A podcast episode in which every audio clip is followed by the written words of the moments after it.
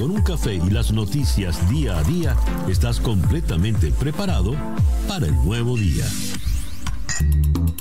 Día a día con César Miguel Rondón. A través de la 107.1 FM si estás en Miami. Y desde cualquier parte del mundo en todas nuestras plataformas digitales. Muy buenos días. Nos amanece ya este jueves 17 de marzo del año 2022 y son las 7 en punto de la mañana de este nuevo día. Sintoniza usted día a día en la ciudad de Miami. Nos sintoniza usted por tres emisoras, Mundial 990M, 98.7 FM y Éxito 107.1 FM. También nos puede usted sintonizar por nuestro canal en YouTube, en Conexión Web, donde recibo el saludo, a ver, de Henry Moreno Hernández desde Atlanta, Saúl Morales en Guanta, Estado Anzuategui, María Alicia Sifontes en Caracas, Carmen María Figuera Rosales, eh, nos encomienda al Señor, amén.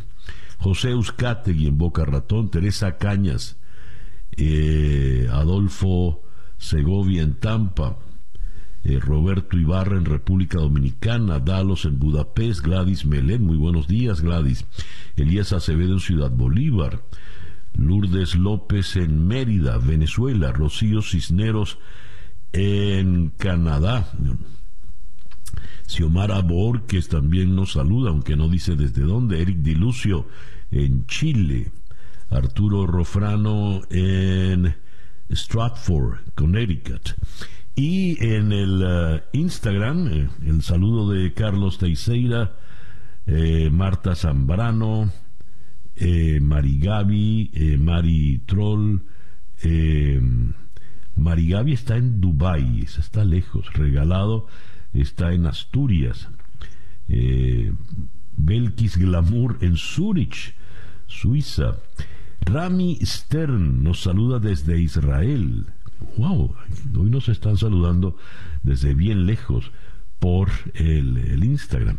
Bien, muchísimas gracias por sumarse a la sintonía de Día a Día. Día a Día es una producción de Flor Alicia Anzola para En Conexión Web con Laura Rodríguez en la producción general, Bernardo Luzardo en la producción informativa, Carlos Márquez Calique en la transmisión de YouTube, Jesús Carreño en la edición y montaje, Daniel Patiño en los controles y ante el micrófono, quien tiene el gusto de hablarles, César Miguel Rondón. El reloj indica 7 y 3 minutos de la mañana. Calendario lunar.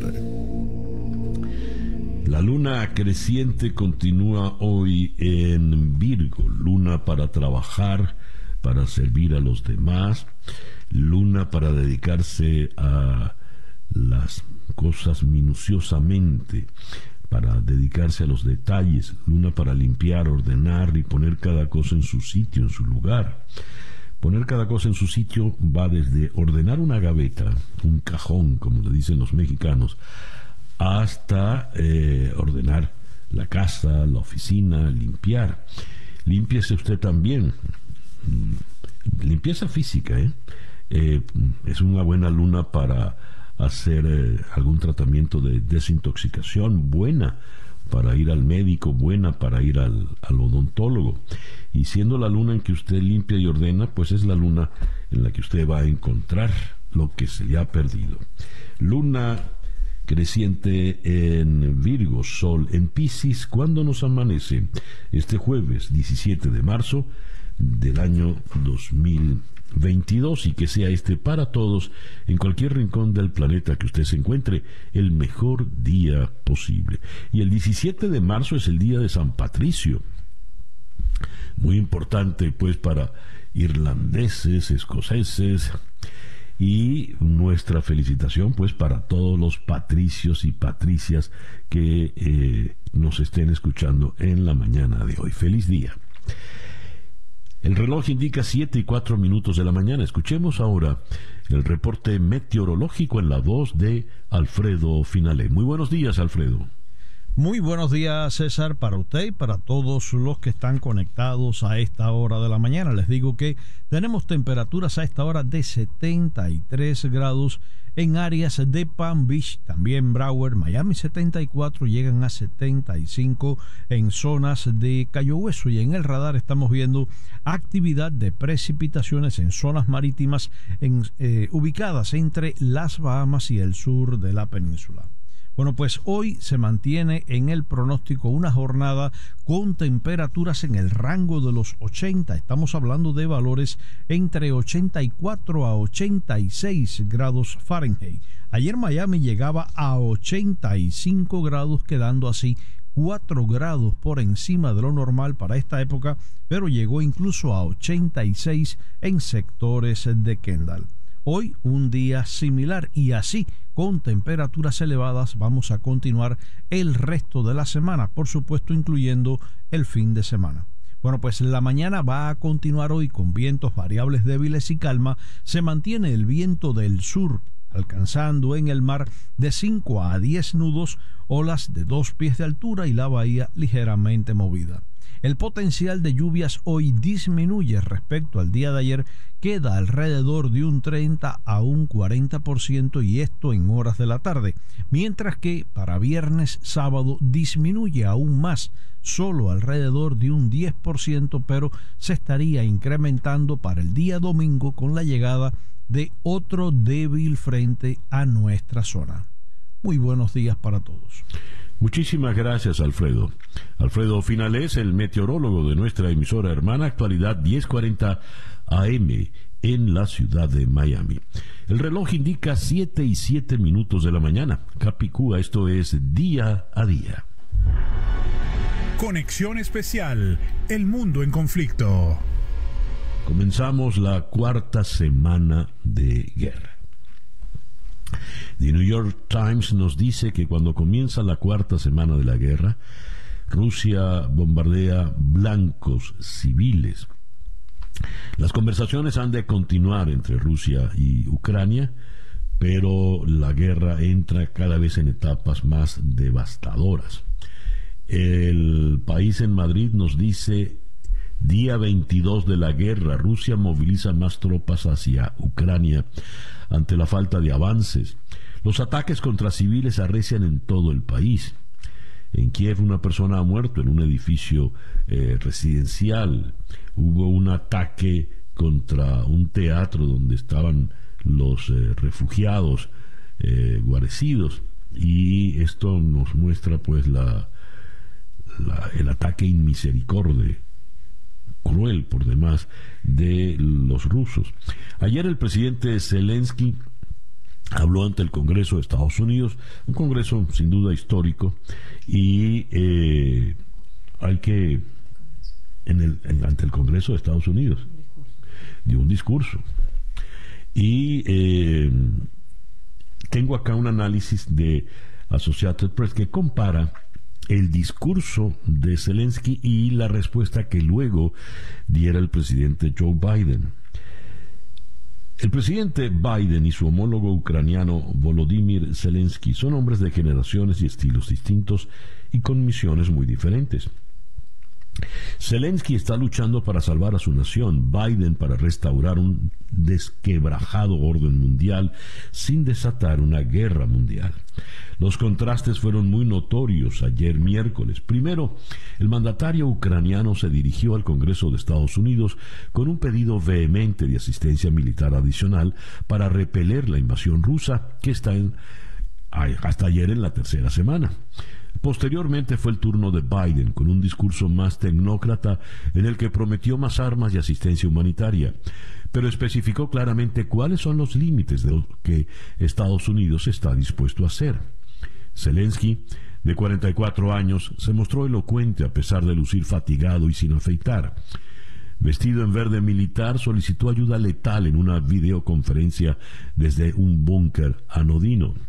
Biden, con casi 80 años, habló sobriamente de sanciones y la creación de coaliciones desde un estudio construido para televisión a un costado de la Casa Blanca.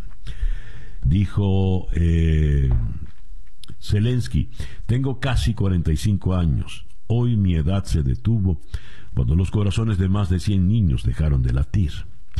No le veo sentido a la vida si no puedo detener las muertes. En su discurso de 15 minutos hizo mención de momentos significativos de confrontación para Estados Unidos.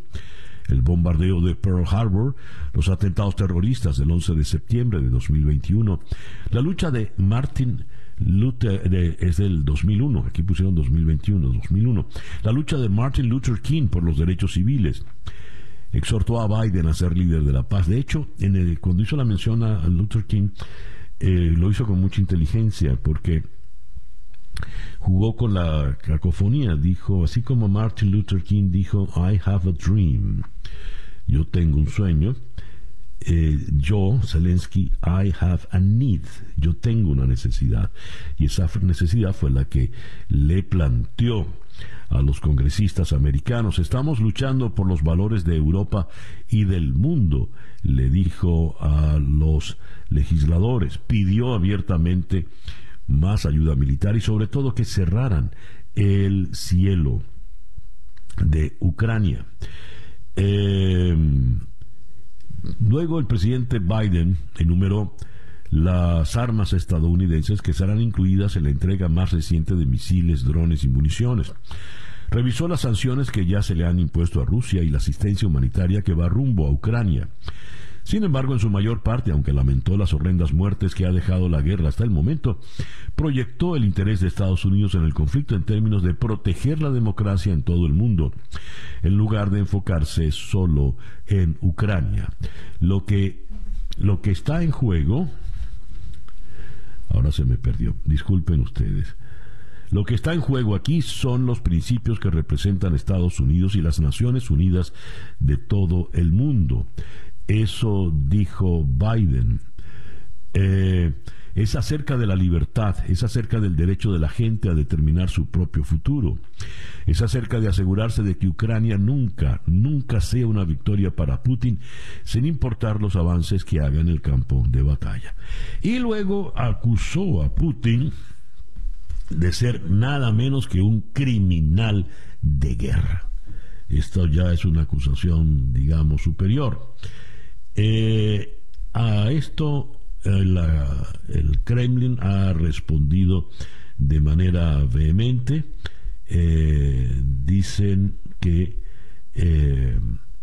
a ver, no, dice aquí que ellos consideran que esto es una, una acusación inaceptable e inolvidable. Ahora, ¿Cuál es el discurso ruso a todas estas? Voy a leerles acá la respuesta del presidente del Parlamento ruso, de la Duma.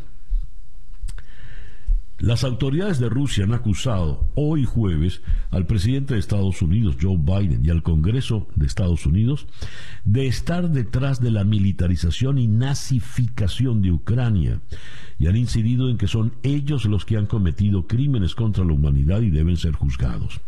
El presidente de la Duma estatal rusa, el señor Vyacheslav Volodin, apuntó en su cuenta de Telegram a una histeria en Washington por razones obvias. Las sanciones contra Rusia no funcionan, la sociedad está unida detrás de Putin. Ucrania está fuera de control, alza de precios de la energía baten récords en Estados Unidos y Europa, pérdidas económicas. Repito, este es el discurso ruso. Eh, Biden empieza a entender que tendrá que responder por lo que está pasando en Ucrania.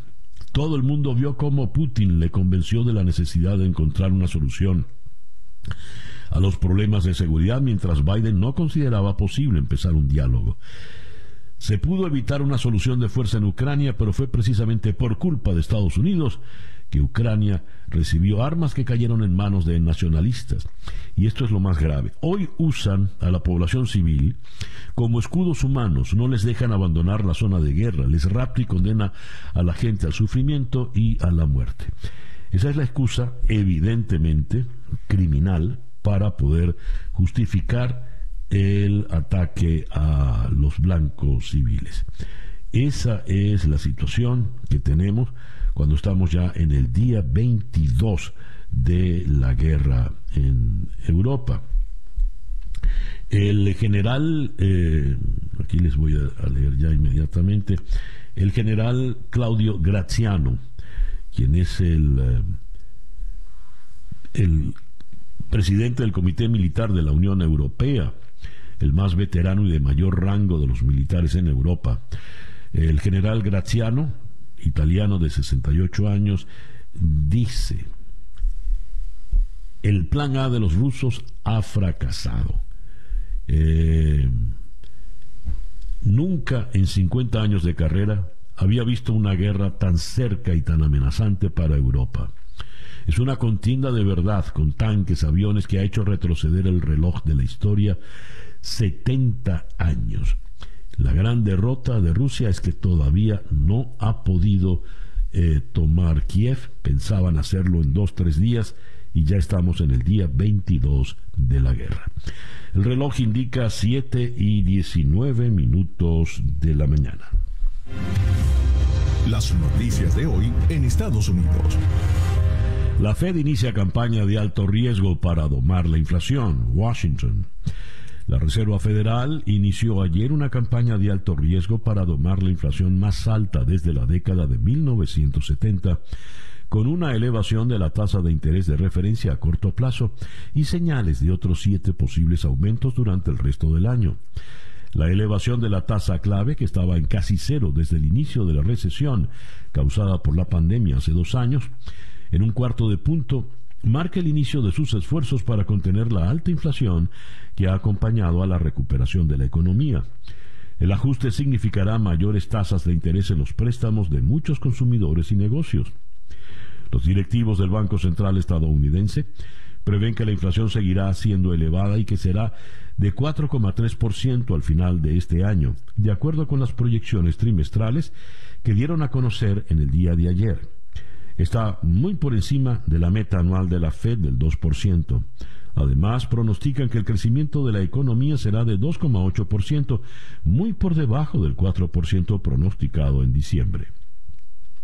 El presidente de la Fed, Jerome Powell, está forzando una vuelta cerrada en U. La Reserva mantuvo las tasas ultra bajas para ayudar al crecimiento y el empleo durante la recesión y su epílogo. En diciembre los funcionarios de la Fed esperaban elevar las tasas tres veces en el año. Ahora proyectan siete aumentos para elevar la tasa a corto plazo a entre 1,75 y 2% para finales de este 2022. Podría elevarla en medio punto en futuras reuniones. Trabajadores de Amazon se declaran en huelga por sueldos. Más de 60 trabajadores de tres centros de entrega de Amazon abandonaron su trabajo para reclamar un aumento salarial de 3 dólares la hora y descansos de 20 minutos, de acuerdo con una dirigente de la medida de fuerza. Nueve muertos en accidente de bus universitario en Texas. Andrews, Texas. Nueve personas murieron en una colisión frontal en Texas entre una camioneta y un vehículo que transportaba a miembros de los equipos de golf de una universidad de Nuevo México, dijo el Departamento de Seguridad Pública de Texas.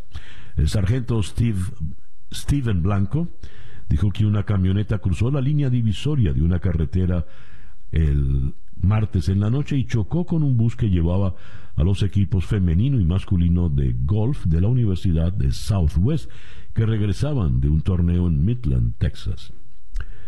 El, eh, el oficial blanco dijo que seis estudiantes murieron junto con un profesor. El chofer y el pasajero de la camioneta también fallecieron. En otras informaciones, esta vez ya más cercanas, el alcalde de Surfside, donde se derrumbó el edificio de apartamentos el pasado verano, matando a 98 personas, perdió las elecciones. Charles Burkett, alcalde de Surfside, quedó en tercer sitio en la votación, de acuerdo con resultados no certificados del Departamento de Elecciones del Condado Miami-Dade. El empresario Shlomo Danzinger ganó la contienda con 499 votos, seguido por la vicealcaldesa Tina Paul con 476 y Burkett con 466. Los votantes tienen sus propias ideas y estoy satisfecho con la determinación de los votantes, eh, declaró el eh, señor Burkett. Me parece bien. Sale pues de la alcaldía, le reclaman, evidentemente le cobran el mal manejo que hizo durante el colapso del edificio en Surfside. Y tengo que las universidades históricamente negras en Estados Unidos, muchas de las cuales recibieron amenazas en días recientes, son elegibles para recibir subsidios a fin de mejorar sus medidas de seguridad. La vicepresidenta Kamala Harris anunciará un plan del Departamento de Educación para mejorar la seguridad en esos planteles educativos. Son las 7 y 24 minutos de la mañana. Estas son las noticias de Venezuela.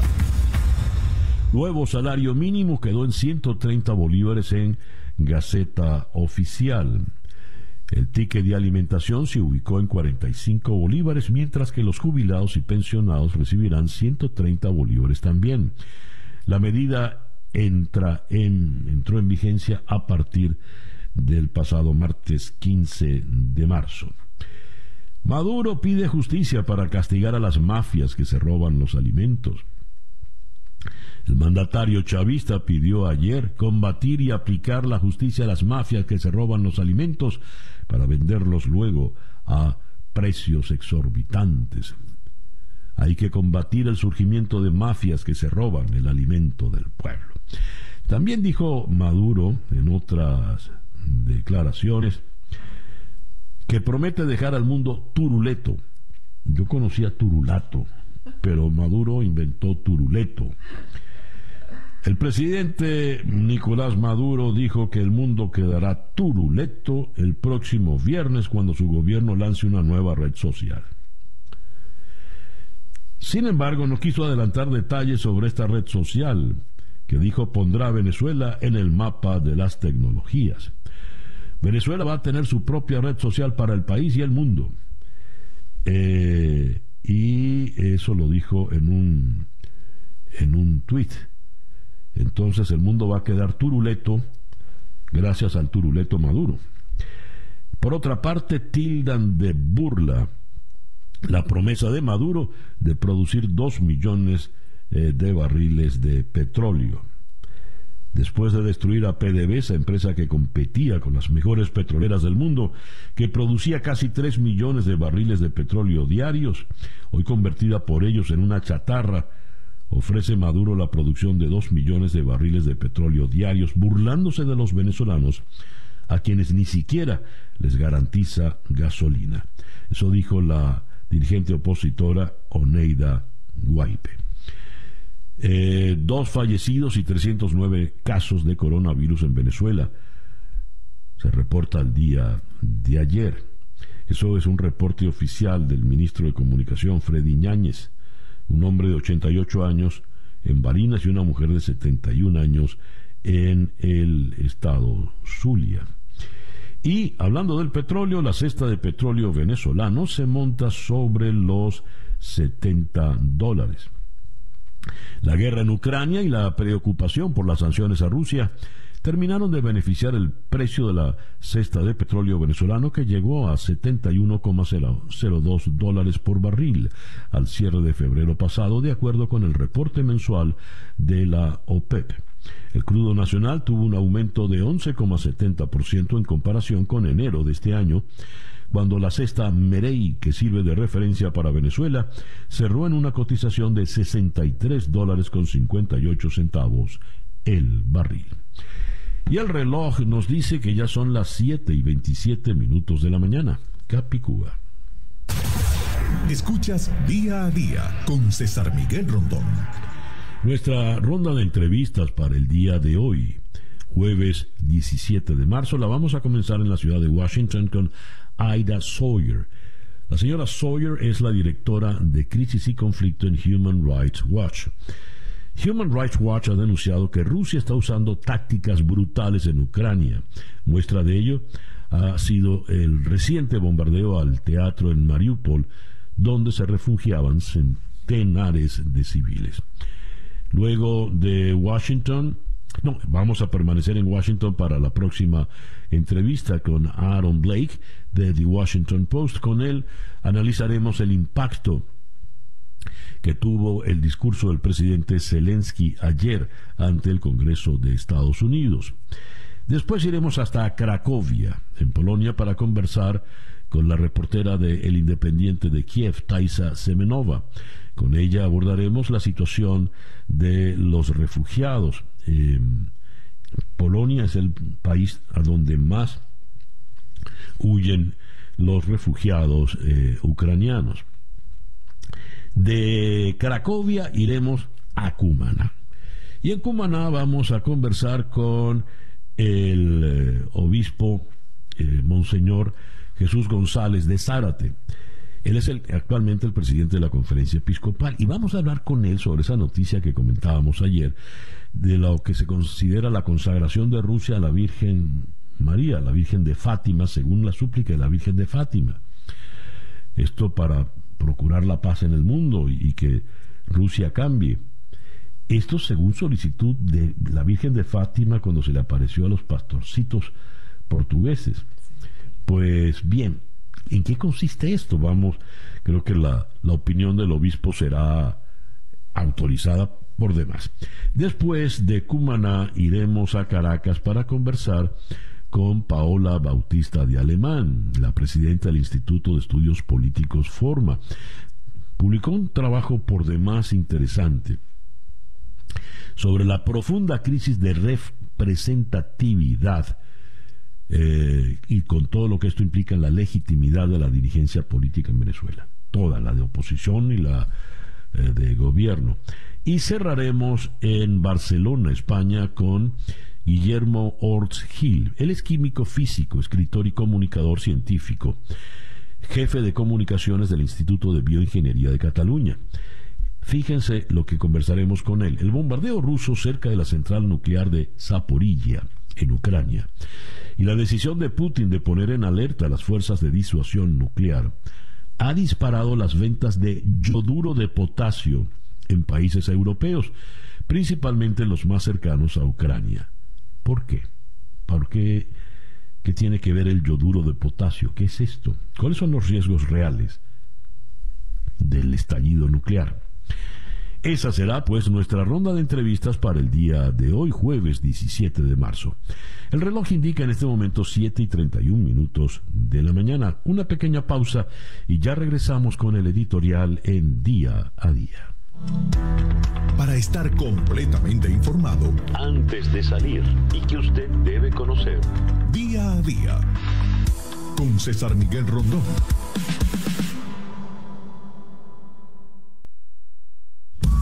Escuchas día a día con César Miguel Rondón. Ya son las 7 y 33 minutos de la mañana. El editorial con César Miguel Rondón.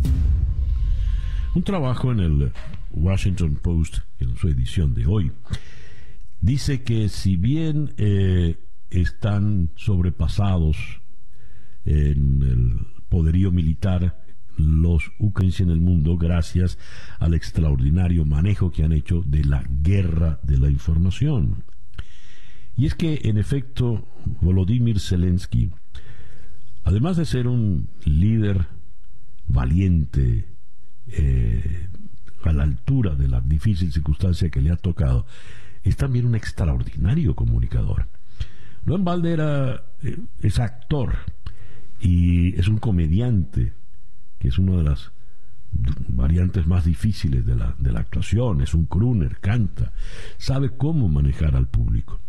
Ayer en su alocución en el Congreso de Estados Unidos, pues impactó profundamente. Supo en qué momento poner un video que le sacó lágrimas a más de uno, no solo en el hemiciclo del, del Congreso norteamericano, sino también en los receptores.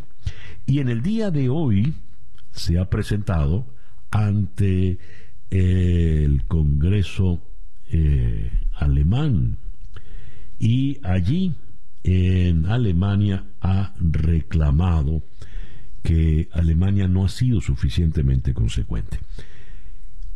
Así como cuando fue a, al Parlamento británico, mencionó a Churchill y a Shakespeare, así como ayer usó referentes norteamericanos dolorosos como el 11 de septiembre del 2001, el bombardeo a Pearl Harbor, y citó a Martin Luther King. Hoy, en su alocución ante el Congreso, eh, el Bundestag alemán, eh, recordó el muro, el muro que durante décadas dividió a la ciudad de Berlín. Ustedes están atrapados detrás de un muro, le dijo Zelensky a los alemanes. Eh, este muro es mucho más firme e impide que otros europeos vean el sufrimiento en Ucrania. De alguna manera están de nuevo detrás del muro, no del muro de Berlín, sino en medio de Europa donde hay libertad. Y este muro es más fuerte con cada bomba que cae en nuestro suelo en Ucrania. Le pidió al canciller Olaf Scholz que destruya este muro y le dé a Alemania el papel de liderazgo que se merece. Ayer en, en, Washington increpó directamente a Joe Biden. Hoy en Berlín increpa directamente a Olaf Scholz. De nuevo en Europa están tratando de destruir a todo un pueblo, dijo Zelensky. Criticó que todas las peticiones ucranianas para abandonar el proyecto del Nord Stream 2 antes de la guerra fueron eh, rechazadas con una única respuesta, economía, economía, economía. Así como ocurrió ayer en eh, Capitol Hill, hoy en el Bundestag los alemanes le ovacionaron largamente de pie. El reloj indica en este momento las 7 y 36 minutos de la mañana. Esto es día a día. Noticias de Cuba. El régimen de Cuba hizo públicas las sentencias en contra de los manifestantes del 11J de la esquina de Toyo y del día siguiente en la Guinera, donde dos de los barrios de La Habana, donde las protestas derivaron en enfrentamientos entre las fuerzas represivas y cientos de personas. De acuerdo con las sentencias del Tribunal Provincial Popular de La Habana, dadas a conocer ayer, de los 129 enjuiciados por esos hechos, solo uno no fue condenado, mientras que al resto se le impusieron sanciones por los delitos de hurto y sedición, un delito político este último que el régimen usa para castigar la protesta. Según la nota publicada en el sitio oficial del Tribunal Supremo, los 129 enjuiciados entre diciembre del 2021 y febrero último fueron acusados y sentenciados por cometer y provocar graves disturbios y hechos vandálicos con el propósito de desestabilizar el orden público, la seguridad colectiva y la tranquilidad ciudadana. La totalidad de las sentencias suma 1.916 años de privación de libertad la mayoría son de más de 10 años, destacando 30 años de prisión para Dairon Martín Rodríguez y Miguel Páez Steven y 26 para Wilmer Moreno Suárez. Asimismo, el menor de 17 años, Brandon Luis Becerra, quien cumplió los 18 en prisión y tenía una petición fiscal de 5 años de cárcel sin internamiento, a él le impusieron 13 años a Walnier Ruiz Aguilar, cuya familia ha denunciado que parece discapacidad intelectual, le impusieron 23 años de prisión. Dios.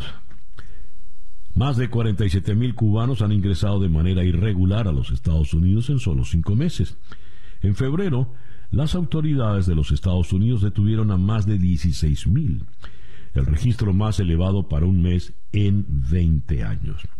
Y en el diario de Cuba leo que el Partido Comunista y la Unión de Jóvenes Comunistas se desinflan sin remedio. La prensa del régimen dice que los jóvenes que no quieren entrar al Partido Comunista de Cuba, en Cuba, son niños que se niegan a comer un alimento que ni siquiera han probado. ¿Cómo que no lo han probado? Lo conocen de sobra después de 60 años de dictadura. Son las 7 y 43 minutos de la mañana. Noticias de Latinoamérica. En Honduras, eh, un juez concede la extradición del expresidente Hernández. Tegucigalpa. un juez concedió la extradición a Estados Unidos del expresidente hondureño Juan Orlando Hernández, acusado en Estados Unidos por dos cargos de tráfico de drogas y uno por uso de armas. El portavoz del Poder Judicial, Melvin Duarte, confirmó la información al tiempo que detalló que el caso del expresidente en Honduras es un proceso de segundo grado en el que se requiere una mínima carga probatoria para acreditar los requisitos que establece el Tratado de Extradición. La resolución se dio luego que se desarrollara la audiencia de proposición y presentación de medios de prueba por parte del Estado requiriente y la defensa de Hernández, que se convertiría en el primer expresidente hondureño en ser extraditado por narcotráfico. Zitácuaro, México. Seis semanas atrás el periodista Armando Linares intentaba contener las lágrimas mientras informaba en un video el asesinato de su compañero Roberto Toledo. No sé qué vaya a pasar, decía, pero vamos a seguir señalando corrupciones, aunque la vida nos vaya en ello. Ayer su esposa, hijos, hermanos y amigos se preparaban en una pequeña funeraria en medio de, un gran, de una gran consternación para enterrarlo, tras convertirse en el octavo periodista asesinado en México en este año. A todas estas, el presidente López Obrador ataca a la Unión Europea porque dice que la Unión Europea señala que estos asesinatos son del Estado. López Obrador dice que no, que ningún funcionario ha estado en eso. Pero la Unión Europea no ha dicho que los asesinatos los cometa el gobierno de López Obrador sencillamente le ha pedido la protección necesaria al gobierno de López Obrador para que no sigan ocurriendo asesinatos de periodistas. En otras palabras, para que cumpla con su deber de ser gobierno y garantizar la seguridad de los ciudadanos.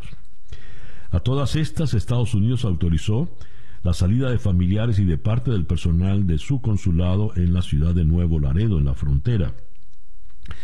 La decisión se produjo después de que miembros de un cártel del narcotráfico dispararon el domingo contra las instalaciones del consulado en Nuevo Laredo, limítrofe con Laredo, Texas. La Paz, Bolivia, maestros bolivianos volvieron a chocar con la policía en una nueva jornada de protestas protagonizada por los educadores que demandan al gobierno un mayor presupuesto para la educación. Los maestros de escuelas llegaron de las escuelas públicas llegaron en una marcha cerca de las instalaciones del Ministerio de Educación donde la policía resguardaba. Después de forcejeos, los uniformados usaron gases lacrimógenos para despejar la protesta. En Lima, un sismo de 5,6 de magnitud sacudió una zona remota de los Andes del sur del Perú y dejó 25 casas inhabitables, aunque sin víctimas al momento. El Servicio Geológico de Estados Unidos dijo que el sismo ocurrió a la 1.06 eh, hora local. El epicentro fue ubicado a 5 kilómetros al este de la ciudad de Huambo, en la provincia de Cayoma, y tuvo una profundidad de 10 kilómetros. Tengo por otra parte en Brasilia el presidente brasileño Jair Bolsonaro renovó sus críticas a la estatal Petrobras por los continuos aumentos de los precios de los combustibles, a los cuales calificó de crimen contra la población.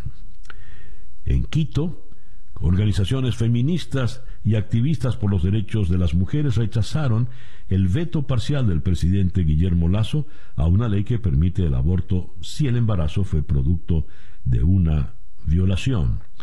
Y cerramos en Puerto Príncipe. Miles de médicos, enfermeras y otros profesionales de la salud en todo Haití hicieron huelga para protestar por un aumento en los secuestros asociados a pandillas. La gente quemó neumáticos y cortó carreteras para apoyar los paros. Siete y cuarenta y ocho minutos de la mañana. La información del mundo día a día. La Haya la Federación Rusa debe suspender inmediatamente las operaciones militares que inició el 24 de febrero de 2022 en territorio, territorio ucraniano. Así lo declaró John Donahue, juez presidente de la Corte Internacional de Justicia con sede en La Haya. La Corte tiene plena conciencia de la magnitud de la tragedia humana en Ucrania y está profundamente preocupada por el uso de la fuerza por parte de Rusia que plantea serios problemas de derecho internacional. Roma. El Papa Francisco rechazó el concepto de una simple guerra y resaltó la necesidad de la paz en una videollamada con el patriarca de la Iglesia Ortodoxa rusa, en la primera comunicación conocida entre ambos líderes cristianos desde el inicio de la invasión de Rusia a Ucrania. En un comunicado, el Vaticano indicó que ambos acordaron que la Iglesia no debe usar el lenguaje de la política, sino el lenguaje de Jesús, y destacaron la importancia de negociaciones para un cese al fuego. Barcelona. Por segundo día eh, consecutivo, una enorme tormenta de polvo que llegó a Europa desde el desierto del Sahara dificultó la respiración en grandes zonas de España y obligó a las cuadrillas municipales de París, Londres y Belgrado a trabajar horas extras para retirar la capa de mugre de autos y edificios. Los europeos despertaron bajo cielos de tonalidades inquietantes, desde el gris mugroso de Madrid al anaranjado en los Alpes suizos, provocadas por las partículas diminutas que llegaron del otro lado del Mediterráneo. John Jan, los medios estatales de Corea del Norte guardaban silencio hoy, después de que el supuesto ensayo de un proyectil en la víspera resultara en un fracaso y estallara encima de la capital Pyongyang tras el lanzamiento, según la versión de Corea del Sur y tembló en Perú, pero también en Japón. Un sismo de magnitud 7.4 remeció ayer la zona costera de Fukushima, en el norte de Japón, causando la muerte de cuatro personas, arrojando muebles contra el suelo y provocando apagones.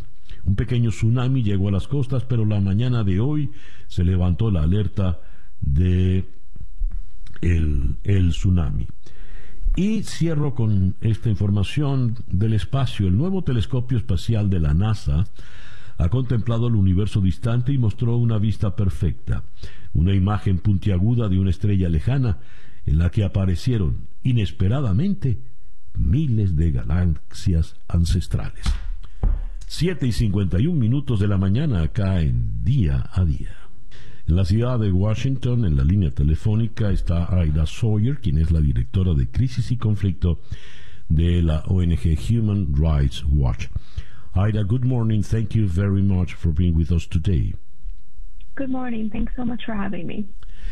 I just read uh, a tweet you placed with this information. Russian forces dropped bombs on a residential area in the middle of the day, destroying homes, killing, injuring dozens, terrifying residents.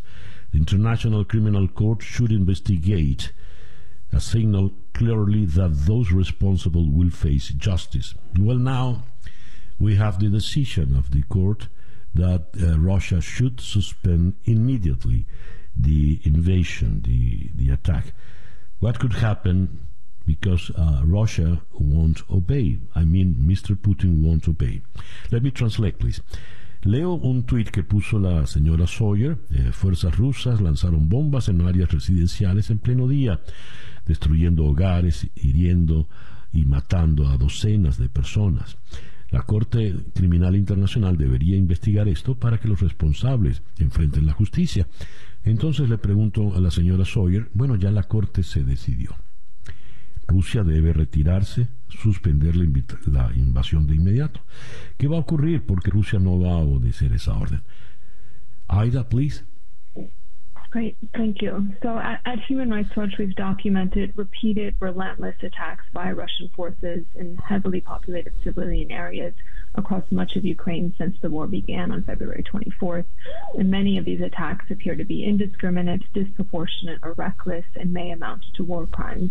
As you mentioned, the International Criminal Court has opened an investigation in, into potential crimes committed during the conflict in Ukraine. The United Nations, United Nations Human Rights Council has also opened a commission of inquiry, and we have encouraged these international bodies to, to move forward with these investigations investigations um, and to send a, a, clear signal that those responsible could face justice. And we think this is this is an important step to help deter future attacks and, and to show that there will be consequences for this, this horrific violence and, and violations that we're, that we're seeing. Evidentemente han ocurrido crímenes de guerra y por lo tanto la Corte Penal Internacional, la Corte Internacional de Justicia ha procedido, porque la idea es que estos crímenes contra la humanidad, contra la población civil, deban, puedan ser castigados eh, puntualmente, personalmente, con todas aquellas personas que llevaron estos eh, cruentos ataques contra la población civil. Leo en la, les había comentado previamente que Vyacheslav Volodin, el presidente del Congreso de Rusia, la Duma estatal, dijo que eh, el, en Rusia, en Ucrania, perdón, están utilizando a los civiles como escudos humanos. Esto como una manera de eh, justificar el ataque a los blancos civiles. Le pregunto esto a Aida Sawyer. Uh, Aida, I just read um, the speech of Mr. Vyacheslav Volodin, who is the president of the Russian Congress. Here he says that um, the Ukrainian are using uh, the civilians as a human shield. So this could be the way the Russians can justify the fact that they are bombing civilian targets. I want your opinion about it, please. So, thank you. So when we, when we document these attacks, we, we do try to get a full picture of what happened and understand, you know, were there any military targets near the areas that were attacked. Um, but then even if there were such targets, it could still be disproportionate and indiscriminate, and that can depend on the types of weapons that were used and and the impact that they had on civilians and civilian objects like schools and hospitals and and homes. And and what we have seen is that the Russian forces have been just pummeling, bombarding cities um, with what appears to be disproportionate and indiscriminate use of force. Uh, many of the attacks are using explosive weapons with wide area effects, including shelling from heavy artillery and multiple launch rocket systems and missiles and airstrikes. And these are the types of weapons that should be avoided in populated areas due to the very high risks of indiscriminate and disproportionate attacks on civilians disproportionate impact on civilians. Um, we've also seen the repeated use of banned cluster munitions in several areas that the Russian forces have attacked. We just published a report today on repeated cluster munitions attacks last week in the city of Mykolaiv in southern Ukraine. In one of these attacks, nine people were reportedly killed as they were waiting in line at an ATM cash machine. And these cluster munitions, they're subject to an international treaty ban because of their widespread indiscriminate effect and long lasting danger to civilians. These cluster munitions typically explode in the air. They send dozens, even hundreds of small bomblets over the area, an area the size of a football field. And the submunitions often fail to explode on initial impact, leaving duds that act like landmines and their use in areas with civilians make an attack indiscriminate in violation of international humanitarian law. Um, and we've also seen how Russian forces have prevented civilians from fleeing and protecting, uh, and, and they have not taken uh, steps to adequate steps to avoid or minimize civilian harm, which they are required to do under international humanitarian law and the laws of war. Dice, todo lo que hemos documentado eh, no nos evidencia que en los blancos civiles hubiese cercanas instalaciones militares. Por lo tanto, deducimos que eh, los ataques fueron intencionados contra eh, los blancos civiles. Ahora, en el caso de que hubiese cercano alguna instalación militar, algún blanco militar, el uso de fuerza utilizado ha sido completamente desmesurado, eh, desproporcionado. Artillería pesada, desde artillería pesada, fuego de morteros hasta el uso de minas terrestres, de manera tal de que eh, la destrucción, el nivel de destrucción contra la población civil eh, no tiene parangón. Y todo esto se hace en violación de los acuerdos internacionales. No han permitido de ninguna manera que llegue auxilio a la población civil o que la población civil pueda eh, salir. Esto también en violación a los acuerdos internacionales. Aida, thank you very much for being with us today. Thank you so much for having me. Ida Sawyer es la directora de Crisis y Conflicto en Human Rights Watch. Nos habló desde Washington. El reloj indica 8 y un minuto de la mañana. Esto es día a día. Una pequeña pausa y ya regresamos. Para estar completamente informado, antes de salir y que usted debe conocer. Día a día. Con César Miguel Rondón. El reloj indica en este momento las 8 y 7 minutos de la mañana. Eh, dedicamos nuestro comentario editorial en la mañana de hoy al discurso de ayer del presidente Zelensky ante el Congreso. ¿Qué repercusiones ha tenido ese discurso políticamente en la ciudad de Washington, en Estados Unidos? Bien, seguimos en Washington y ahora conversamos con el reportero político de The Washington Post, Aaron Blake. Aaron, good morning. Thank you very much for being with us today. Good morning. Thanks for having me. Aaron, uh, what are the uh, repercussions of the speech, the historic speech of Mr. Zelensky yesterday at the Congress? ¿Cuáles son las repercusiones de ese, de ese discurso? Well, I think the big takeaway was how directly he challenged not just U.S. political leaders, but President Biden by name. This is something that we have seen frequently from President Zelensky, where he'll basically accuse the West of not doing enough.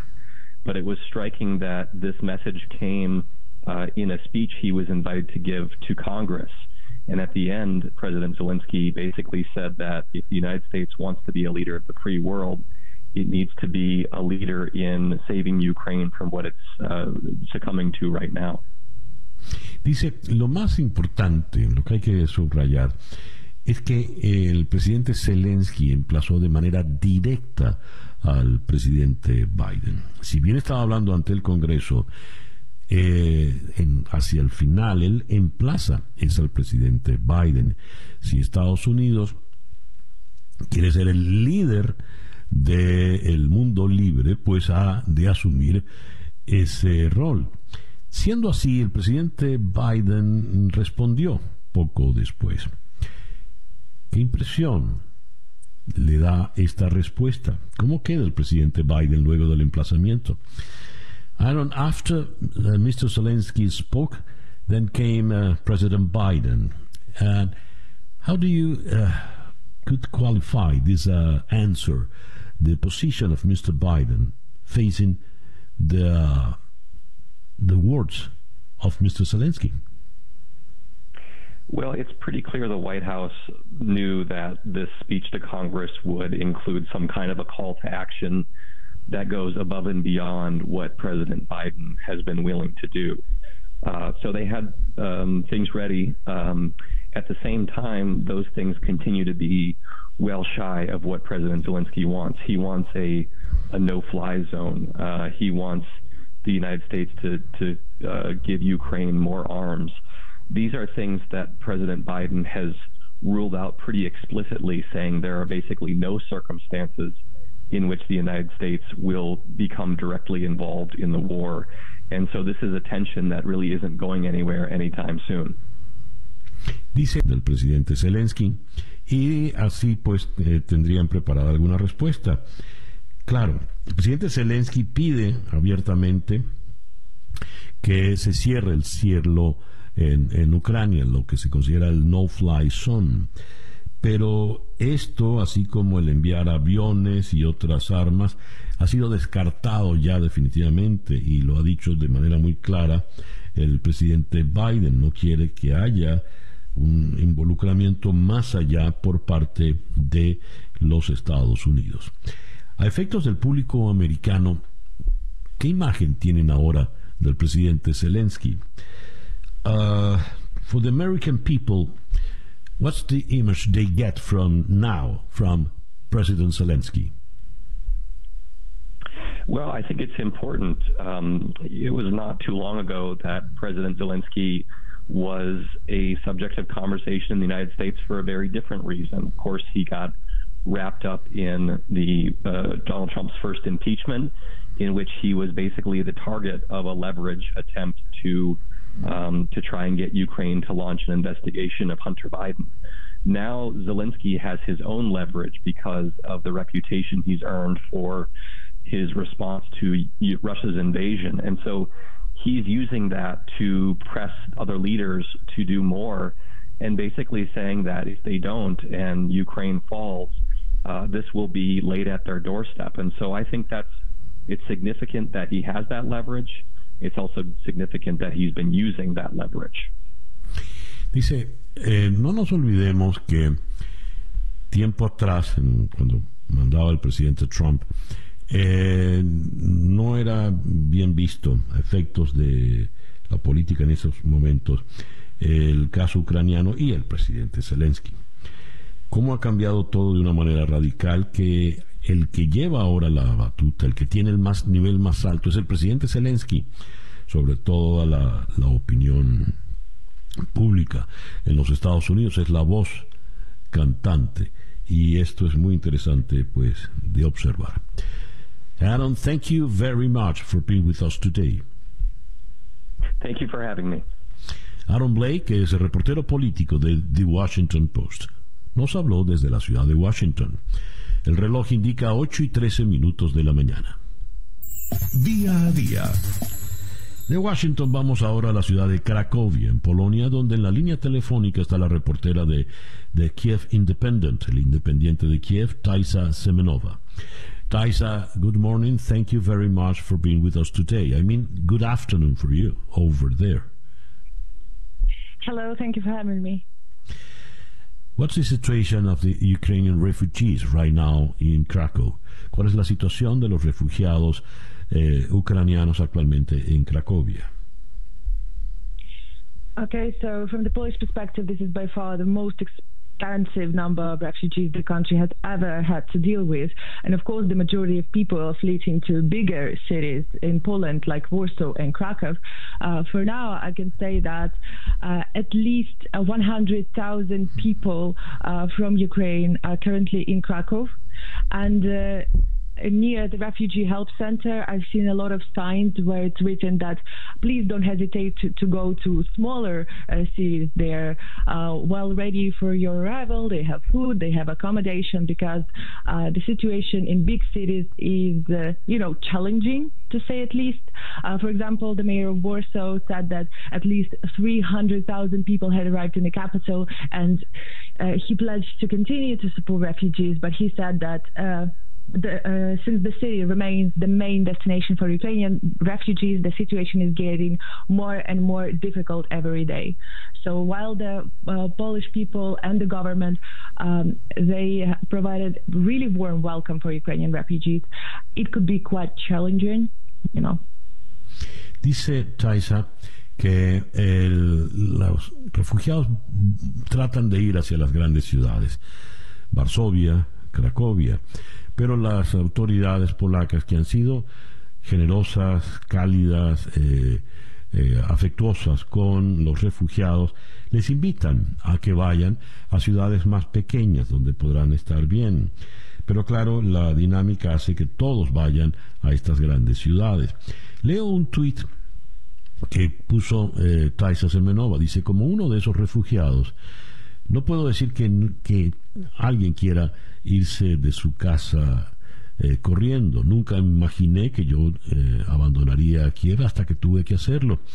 Mientras soy, estoy muy agradecida con el pueblo polaco por su cálida bienvenida, mentalmente todavía estoy con mi eh, familia bajo bombardeo.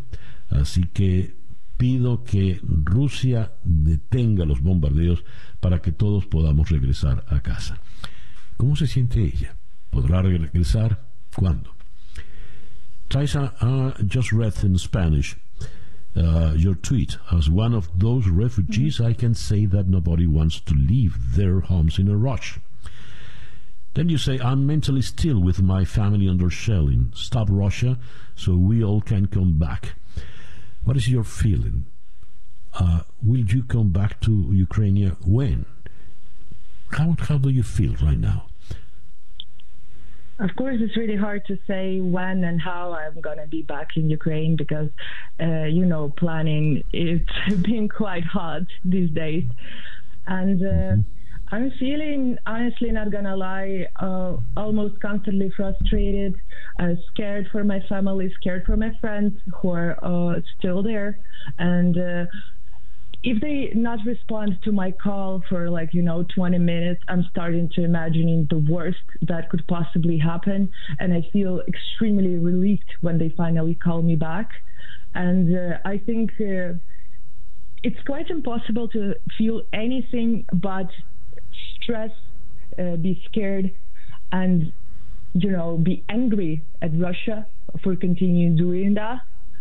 Uh, so um, my family is near Kiev, and uh, they constantly try to seize the city. Of course, they see it as a ma- major target. So you can quite imagine how worried I am. Dice Taisa, por supuesto, es muy difícil responder cuándo, cómo podría uno volver. No se pueden hacer planes en este momento, pero se vive bajo una gran angustia bajo una gran desesperación. Mi familia está allá, está cerca de Kiev. Cuando pasan 20 minutos y no contestan una llamada, eh, es inevitable que yo piense lo peor.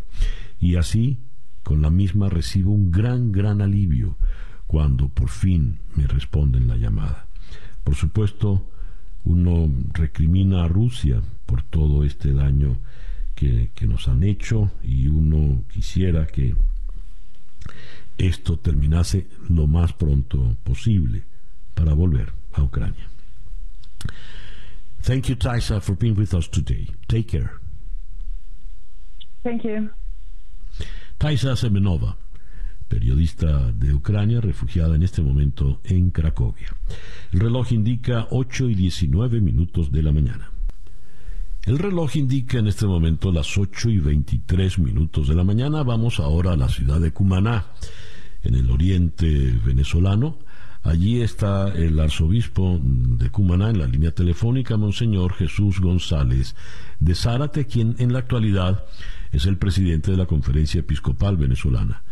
Monseñor, muy buenos días. Gracias por atendernos.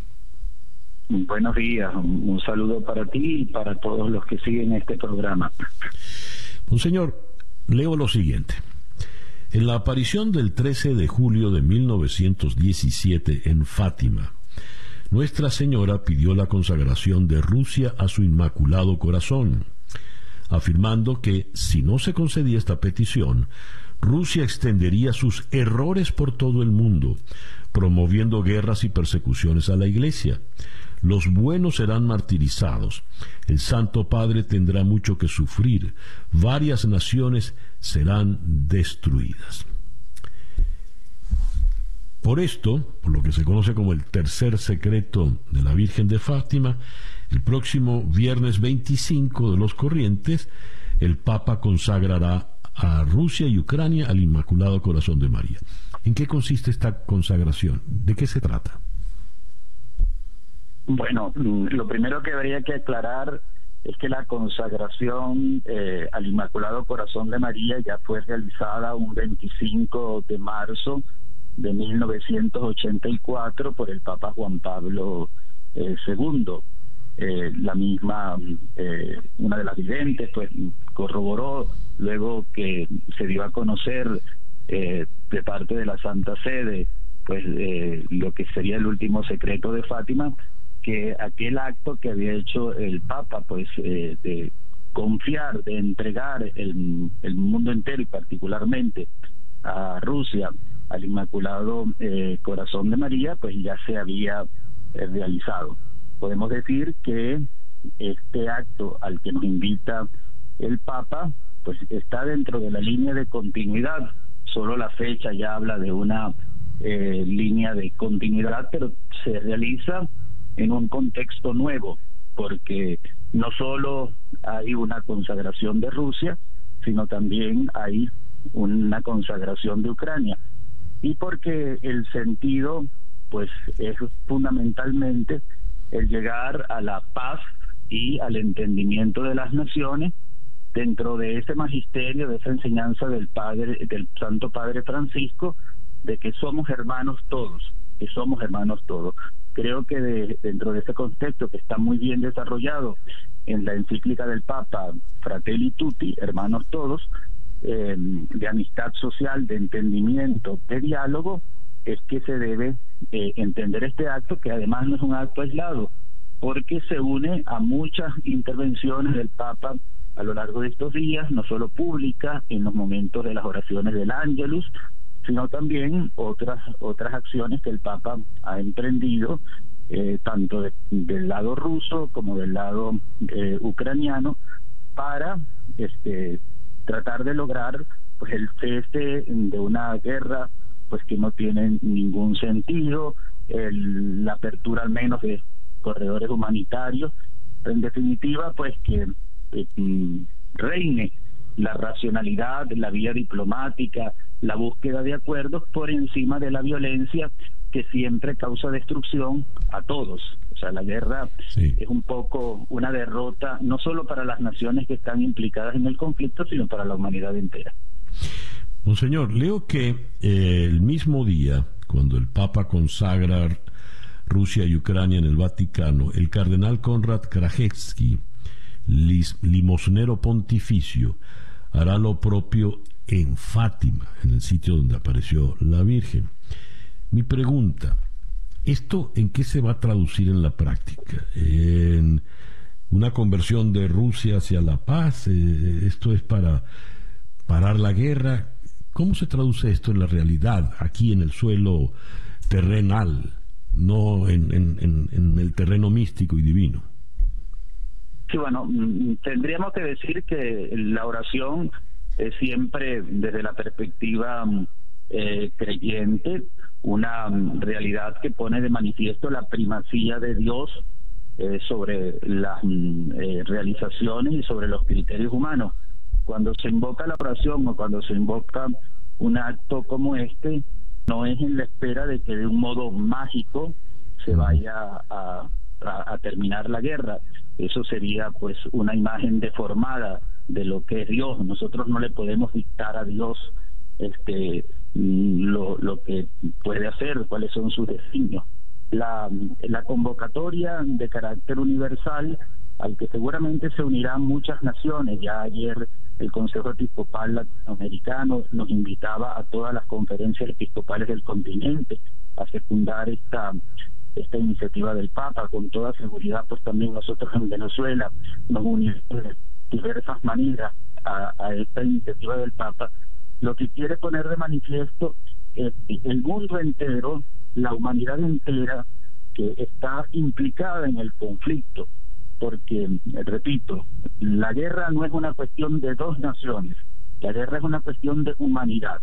Cuando los mecanismos multilaterales pues no pueden cumplir sus objetivos cuando se anteponen intereses económicos o intereses geopolíticos a, eh, a las personas, al bien de la sociedad, cuando eh, se sigue eh, promoviendo una dinámica bellicista para el, el, la, la, resolución de los problemas y bueno y todos los intereses económicos tras la industria de la guerra ahí la humanidad está perdiendo, la humanidad está perdiendo. Entonces, un llamado a la oración, un gesto significativo como este, lo que quiere hacer tomar conciencia a los creyentes y a los no creyentes de buena voluntad que el camino para la resolución de los conflictos de las sociedades de la paz. Eso yo creo que es lo mm. principal, eso, es, eso es lo concreto, que cada uno de nosotros tome conciencia delante de Dios y delante de los hombres pues, de lo que podemos hacer para transformar esta realidad. Monseñor, le agradezco inmensamente que nos haya atendido en la mañana de hoy. Bueno, Dios los bendiga a todos y pues y oremos pues para que podamos eh, encontrar solución a todos los problemas del mundo y también a los de nuestro país. Gracias. Amén. Amén. Monseñor Jesús González de Zárate, arzobispo de la ciudad de Cumaná, en la actualidad presidente de la Conferencia Episcopal Venezolana, nos habló desde Cumaná. El reloj indica 8 y 31 minutos de la mañana, una pequeña pausa y ya regresamos en día a día. Para estar completamente informado, antes de salir y que usted debe conocer. Día a día. Con César Miguel Rondón. El reloj indica en este momento 8 y 37 minutos de la mañana. Vamos ahora a, eh, a esta noche a las 7, perdón, déjenme hacer esta promoción primero. Esta noche a las 7 hora del este en conexión por TVV Network. En Washington eh, abordaremos el análisis del discurso del presidente Zelensky con Pablo Pardo, corresponsal del Mundo de Madrid en Washington. Luego iremos hasta la ciudad de Semizl, en Polonia, en la frontera con Ucrania, para conversar con la enviada especial de TVV Network, Goise de la eh, después, en Buenos Aires, conversaremos con eh, Jorge Martín Vila a propósito de un tema muy, muy interesante, la ciberguerra eh, que se plantea al lado de la guerra real por parte de la economía puntual en Venezuela a propósito de la guerra y la, la subida de los precios del petróleo. Eso será esta noche a las 7 hora del este por TVV Network, canal 427 en DirecTV Now, 654 en Comcast, 934 en Charter Spectrum, 411 en Blue Stream y 250 en Atlantic Broadband. El reloj indica 8 y 39 minutos de la mañana. Sintonizas día a día con César Miguel Rondón. Eh, leo acá un trabajo publicado en La Gran Aldea, bajo el título La hora de la representación real.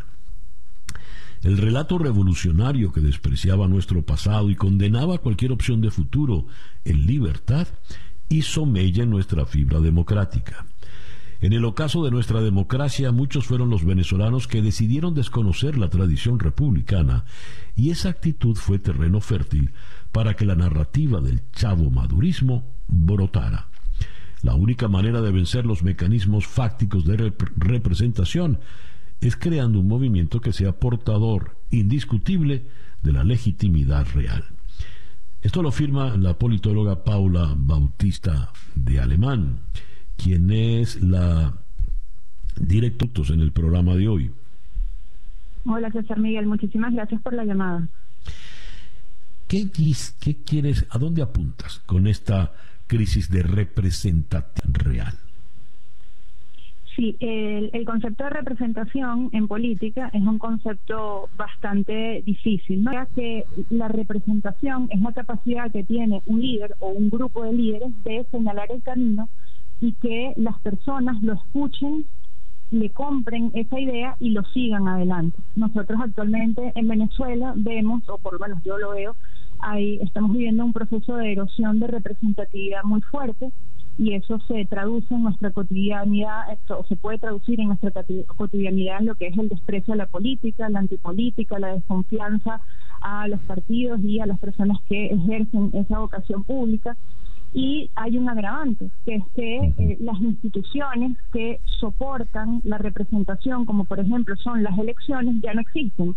Las últimas elecciones con ciertos rasgos de competitividad o rasgos de competitividad que nosotros tuvimos fue en el año 2015 y después de siete años pues ya esa fotografía está bastante diluida y por eso el desafío es el desafío de la representación real. ¿Y qué es la representación real? Es que exista una persona o un grupo de personas que sin tener el aval de una elección, porque lamentablemente no existen, o de una institución que lo avale, sea capaz de representar, de ser la voz de ese país que quiere libertad, que quiere democracia, que lamentablemente quizás se está acostumbrando a, este, a estar sometida y derrotada, pero que efectivamente eh, existe ¿no? un mar de fondo que llama a un cambio político en el país. Paula, en otras palabras, los dirigentes políticos que dicen representarme no me representan. Sí, ahorita hay una crisis, indudable crisis de representatividad, es decir, existen instituciones políticas, partidos políticos con estructuras a nivel nacional, que tienen eh, militantes a nivel nacional, que pueden ser el germen de una verdadera representación, pero esa representación real hay que construirla, y, aquí, esta es la última parte del, del artículo, ¿no?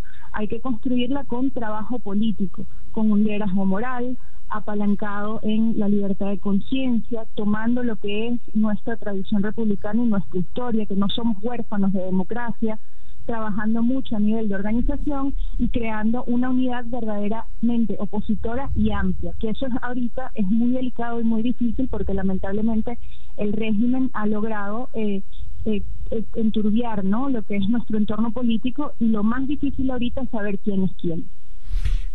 Dices, el régimen ha logrado enturbiar nuestro entorno político. ¿Es solo responsabilidad del régimen o va más allá? En otras palabras, pongo el ejemplo de eh, el presidente Zelensky, que es el, sobre el que caen en este momento todos los comentarios, el que imanta eh, la, atención pública. Zelensky representa al pueblo de Ucrania y por lo visto el pueblo de Ucrania se siente perfectamente representado en Zelensky. En el caso venezolano, eh, tenemos dos presidentes. Ahora, ¿Maduro representa a los venezolanos? Por lo visto no. ¿Guaidó representa a los venezolanos? Por lo visto tampoco. ¿Eso por qué ha ocurrido? Bueno, en el caso son varias cosas, ¿no? Primero, que el caso de, Zelensky creo que se está configurando como un caso paradigmático de representación en tiempos de guerra. Quizás, bueno, tiene que pasar tiempo, ¿no? Para ver con quién se puede equiparar en la historia del siglo XX, pero sin duda alguna está encontrando un lugar en su historia.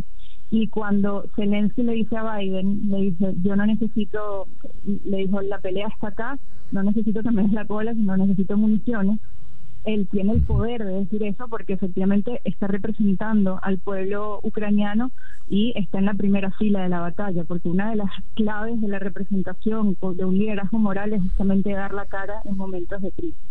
En el caso venezolano, los recursos, o sea, Nicolás Maduro no representa porque es un poder fáctico, ¿no? Que eh, ya no tiene el soporte de los votos y en tal sentido, pues no representa, porque es un dictador, entonces no lo representa. En el caso de Juan Guaidó, y esta es mi opinión personal, tuvo un momento de representación formal y real, que fue el 2019, formal porque era presidente de la Asamblea Nacional y por lo tanto tenía el respaldo de los votos, y real porque efectivamente tenía la capacidad de articulación y movilización del pueblo de Venezuela, pero pasados ya tres años de esta experiencia o este camino de liberación que intentamos, pues lamentablemente no, no hemos llegado bien puerto y esa representatividad y esa legitimidad se ha diluido. ¿Cómo se restituye? ¿Dónde puede encontrar el, desorientado pueblo venezolano, en este momento bastante huérfano de liderazgo? ¿Dónde puede encontrar la representatividad legítima, como la defines? Bueno, eso es un trabajo muy, muy, muy difícil. Creo que no hay respuestas inmediatas y no hay temas cerrados. Por eso justamente la forma de terminar el artículo es que esto es solamente una propuesta que invita a la reflexión y al debate tal cual lo estamos haciendo tú y yo ahora pero creo que el, germen de la representación es la capacidad de organización que tengan las instituciones sociales y políticas que trabajan en el país. Eso es fundamental. Que nos podamos encontrar y luchar en el terreno, bueno, como es Zelensky, ¿no? La lucha es acá, ¿no? O sea, efectivamente eso es fundamental.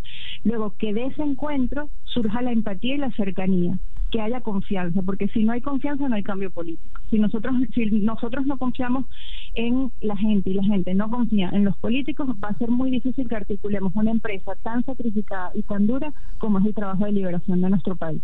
Eso es fundamental. Y, y eso es una vía, es un trabajo que eh, tiene que ser desprendido, que tiene que ser generoso y que tiene que estar abierto al tiempo y a las posibilidades de libertad que se presenten en el camino. Eh, estás al frente del Instituto de Estudios Políticos Forma, que está cumpliendo 19 años. ¿Cómo ha sido esta, esta gestión ya de 19 años? Parece que fuera ayer, perdóname el lugar común. Exactamente, exactamente. Bueno, César, mira, yo pensando en formas, bueno, sobre todo este mes que, cumplimos 19 años, yo me acuerdo que decía en la oficina, yo no sé si ponerme a llorar o ponerme feliz, porque, porque cuando comenzó Forma, eh, nosotros éramos unos muchachos, nos, nos conociste ya desde ese entonces, éramos chiquitos, estudiábamos en la universidad y teníamos todo el, o sea, nosotros nos imaginábamos que en 19 años pues el país ya iba a estar liberado, que quizás íbamos a poder estar en unas posiciones de, servicio mucho más importantes para nuestro país.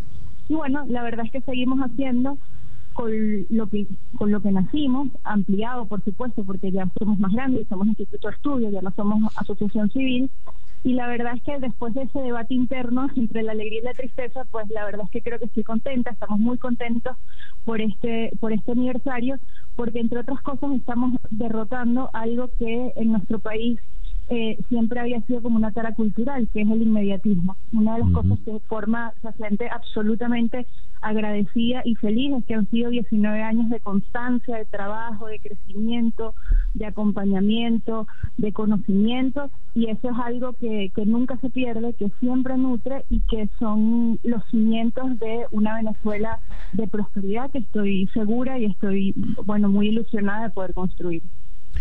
Enhorabuena, Paola, y muchas gracias por estos minutos en la mañana de hoy. A ti, un abrazo. Paola Bautista de Alemán, doctora en Ciencias Políticas y presidenta del Instituto de Estudios Políticos Forma, habló desde Caracas. El reloj dice que son las 8 y 49 minutos de la mañana. Día a día, con César Miguel Rondón.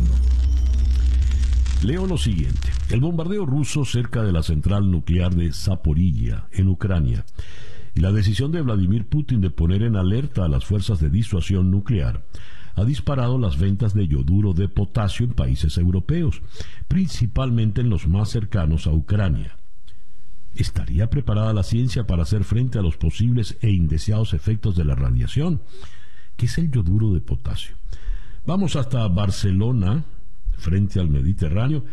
Allí está Guillermo Orsgil, químico, físico, escritor, comunicador, científico, eh, y sobre todo tiene una gran virtud, explica muy claramente esas cosas que ninguno de nosotros entiende.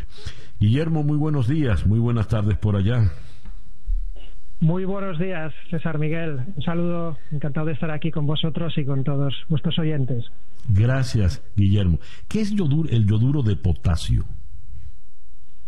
Pues mira, eh, si me permites, antes de explicarte qué es el yoduro de potasio, que es una cosa muy sencillita, eh, me gustaría hacer una pequeña una pequeña reflexión. Por un lado te decía, estoy muy contento de hablar con vosotros, como siempre. Por la otra estoy un poco triste. Estoy un poco triste mm. porque en el siglo XXI eh, uno de los pensadores más grandes, que es eh, Harari, un, hebreo, em, uno de los grandes pensadores, dijo que en este siglo íbamos a dejar atrás la peste, el hambre y la guerra y parece que sus predicciones no, no se han cumplido todavía. Entonces, ahora mismo respondo a tu pregunta, pero quería hacer para empezar sobre esta reflexión.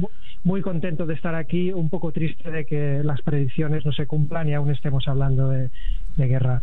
Entonces, eh, respondiendo a tu pregunta, voy a, voy a hablar sobre el, yoduro de potasio, que no es nada más que una sal, una sal que en apariencia podría parecer la sal de mesa, la que ponemos todos cuando cocinamos. Es eh, una sal pues, de, color blanco incluso también. Eh, y que en realidad eh, algunos están poniendo grandes esperanzas en que esto nos pudiera ayudar em, a la hora de un posible, una posible fuente de radiación, ya fuera por un accidente nuclear o por un ataque con bombas. Solo decir que el, yoduro de potasio em, es una sustancia que per se no necesitaríamos tomar si estuviéramos sanos y que ya avanzándome un poco a lo mejor a lo que me vas a preguntar, existen serias dudas de que pueda ayudar realmente en caso de, un ataque donde hubiera radiación. ¿Qué se supone que, que haría si hubiese radiación el yoduro de potasio? Pues mira, César Miguel, eh, como te digo, no es una sustancia que se acostumbre a administrar. Sí que es verdad que se utiliza, pues por ejemplo, eh, con algunos eh, fines en fotografía, se utiliza también eh, para algunos fines médicos. Por ejemplo, las personas que tienen un problema con la glándula tiroides, que sabéis que es esta glándula que tenemos en la base del cuello, que regula cosas importantes de nuestro cuerpo, como el latido del corazón o si quemamos calorías. Hay personas que no les funciona bien esta glándula y necesitan un suplemento, por ejemplo, en forma de yoduro de potasio. ¿De acuerdo? Pero, em, ¿qué es lo que sucede? En caso de accidente nuclear, esto es cierto que se generaría una sustancia radiactiva, el yodo 131, que es una sustancia pues perjudicial para el ser humano y que se acumula precisamente en esa glándula tiroides. Entonces, en algunos casos excepcionales, por ejemplo, niños o mujeres embarazadas que han estado en contacto con una fuente pequeña de radiación accidental, em, pues sí se puede, se puede a lo mejor administrar yoduro de potasio para que se coloque en esa glándula tiroides y que el yodo radiactivo sea incapaz de ocupar esa glándula tiroides. Pero digamos que es unos casos muy excepcionales en que el yoduro de potasio podría ayudar para unas personas muy en particular y además solo protege esa glándula tiroides prácticamente. El resto del cuerpo mm. seguiría expuesto a, toda la radiación, por desgracia. Ya. De manera tal de que no, no es muy esperanzador. lo esperanzador es que no haya radiación nuclear, que no haya el estallido nuclear, ¿no? Absolutamente. Yo creo que también, como somos personas, y al principio te decía que estaba triste, también los científicos nos ponemos tristes, ¿eh? Me parece que seamos de, cemento, pero no es así. Pues de, la misma manera también estamos, eh, yo particularmente esperanzado de que no, no vaya a suceder nada de, de este calibre. Ahora bien, si sucediera, em, tenemos que decir que, evidentemente no hay nada que la medicina ni la ciencia moderna pudiera hacer en caso de, de una fuente de radiación enorme. Ahora, para quitar un poco de hierro al asunto, eh, pensad que la radiación es algo natural. ¿eh? La radiación se encuentra en todos los lugares. Cada vez que vas a la playa a tomar el sol estás recibiendo radiación. Cada vez que vas a una fuente, en una mina, hay ciertos metales, recibes pequeñas dosis de radiación. la radiación nos envuelve y, nos penetra cada día en muchas formas. Lo que pasa es que en caso de accidente nuclear, pues imaginaos, la fuente de radiación sería tan inmensamente intensa que eso provocaría, pues, pues eh, digamos, un perjuicio para la salud enorme y que por desgracia no tendríamos, un poco el yoduro de potasio, no tendríamos manera de, defendernos, digamos. Guillermo, muchas gracias por estos minutos en la mañana de hoy. Muchísimas gracias a vosotros y hasta la próxima. Espero también para hablar de que hemos dejado atrás esta peste, este hambre y esta guerra y podamos y podamos a, ojalá que sí. Muchas gracias. Ojalá, ojalá, sí. Guillermo Ortsgil es químico, físico, escritor y magnífico comunicador, es un científico en español. Nos habló desde Barcelona, en Cataluña. 8 y 55 minutos de la mañana. Día a día es una producción de Floralicia Anzola para En Conexión Web, con Laura Rodríguez en la producción general, Bernardo Luzardo en la producción informativa. Carlos Márquez Calique en la transmisión de YouTube, Jesús Carreño en la edición y montaje, Daniel Patiño en los controles y ante el micrófono, quien tuvo el gusto de hablarles, César Miguel Rondón.